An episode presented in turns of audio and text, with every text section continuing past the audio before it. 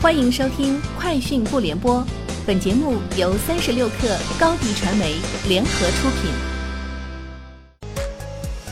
网罗新商业领域全天最热消息，欢迎收听《快讯不联播》。今天是二零一九年十二月三号。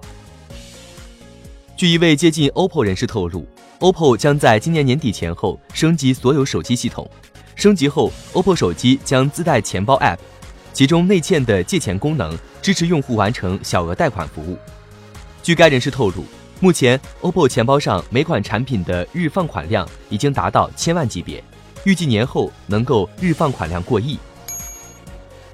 据中国商标网显示，十一月十五号，北京字节跳动科技有限公司申请抖畅商标注册，申请类别分别为三十五类、三十八类、四十一类、九类、四十五类、四十二类。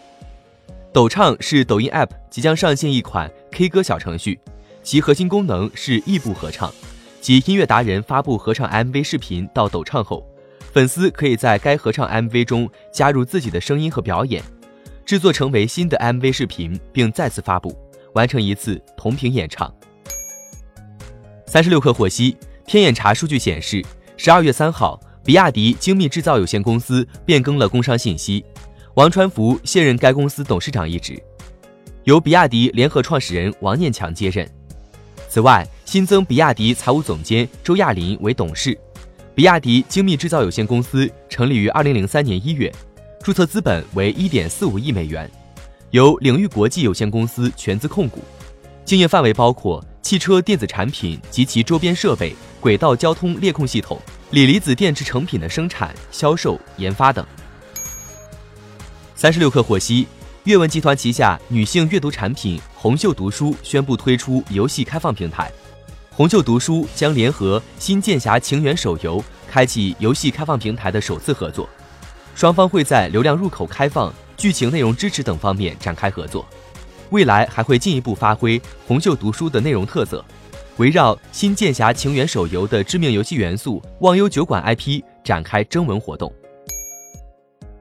昨天，在北京大兴国际机场临空经济区自贸区发展推介会上，新航程公司与航投集团进行签约，将组织专业力量建设航空科技股。航空科技股项目将结合自贸区的特殊政策优势，快速聚集行业资源，完成航空科技产业国产化替代及下一代新技术、新应用、新模式的全面布局，逐步形成千亿级产业。在阿里云峰会上。阿里钉钉 CEO 陈航在演讲时首发了一款智能办公产品，或为钉钉智能办公硬件新品。据现场介绍，该产品为智点，具备免插电、免网络、识人识地、云与端密钥动态加密同步等特性，搭载 AI、金融级反欺诈等技术或能力。目前，钉钉智点具体使用场景不详。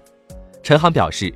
钉钉智点将为企业用户构建一套高性价比、高安全性、高可靠性的数字化解决方案，并透露产品将在近期正式上线。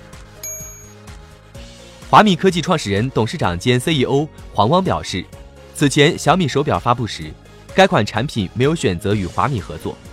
有报道认为两家公司已经分道扬镳。实际上，华米与小米的可穿戴合同不存在独家和排他协议。二者互为同等条件下的最优先的合作伙伴，是一种双向选择。此外，黄汪还表示，华米仍是小米生态链企业中的重要成员，双方合作的小米手环五也正在研发中。以上就是今天节目的全部内容，明天见。欢迎添加小小客微信 xs 三六 kr 加入克星学院，每周一封独家商业内参。